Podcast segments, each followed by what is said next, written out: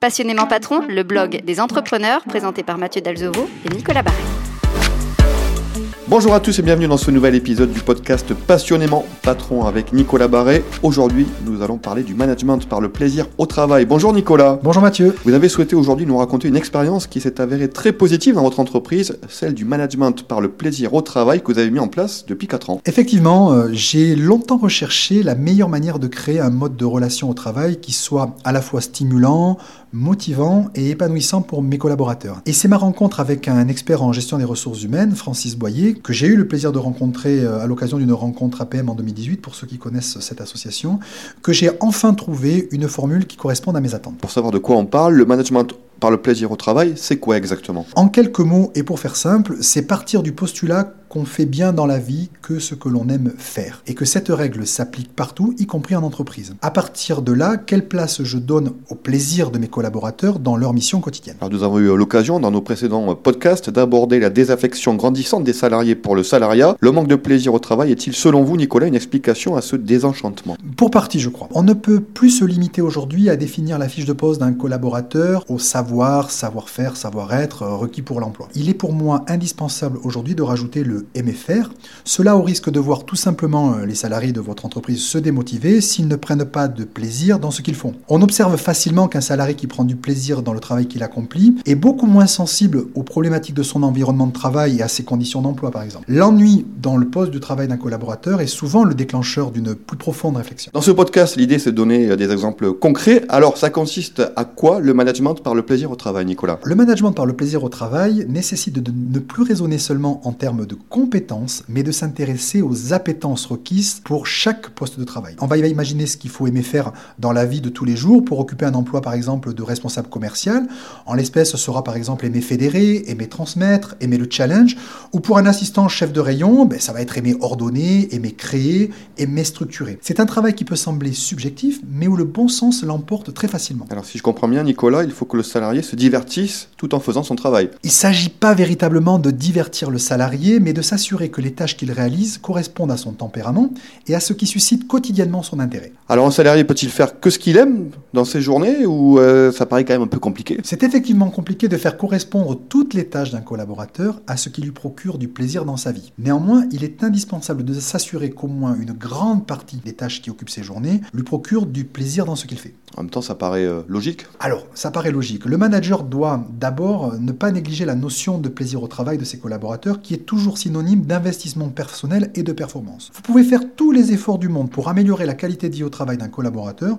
Si celui-ci s'ennuie dans le travail que vous lui confiez, vous n'irez pas très loin ensemble. Cette approche managériale concerne-t-elle tous les postes de travail? On se doute qu'il doit être difficile d'apporter du plaisir au travail à des salariés positionnés sur des emplois faiblement qualifiés voire pénible. Il n'y a pas d'emploi qui échappe au management par le plaisir au travail. Si je prends par exemple le livreur de repas à vélo, un métier qui est réputé difficile, euh, il n'y a pas de hasard dans le choix de ce métier.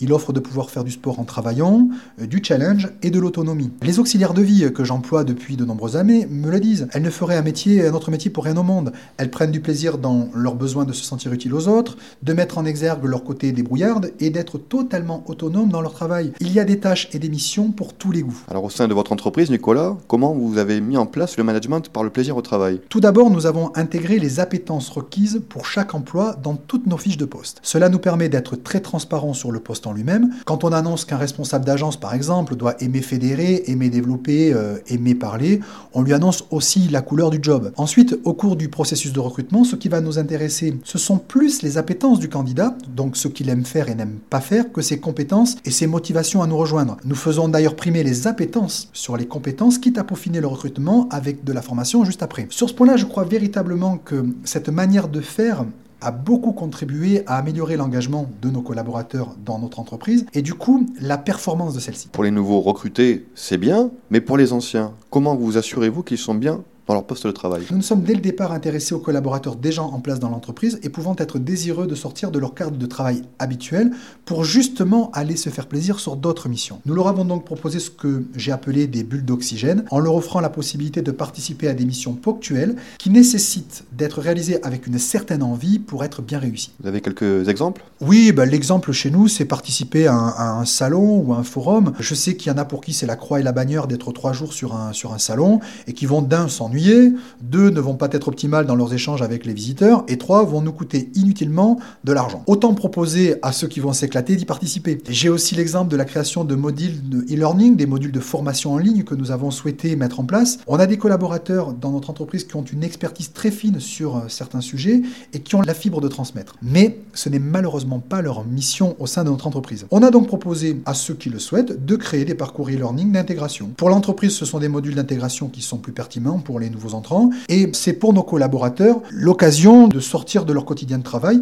et donc de se sentir mieux in fine euh, dans notre entreprise. Et tout ça sur leur temps de travail? Absolument. Alors toutes les tâches et les missions que nous proposons euh, sont répertoriées dans un catalogue qu'on appelle le catalogue du plaisir au travail, avec toutes les conditions de participation, notamment le temps détaché à chaque mission. Cette innovation euh, managériale vous a valu, vous Nicolas Barret, d'être cité parmi les 50 pratiques managériales du livre de Francis Boyer, 50 pratiques managériales éditées aux éditions Erol, dont les références sont à retrouver sur votre blog nicolasbarret.fr. Absolument Mathieu. Merci beaucoup Nicolas, on se retrouve très bientôt pour un nouveau podcast passionnément patron.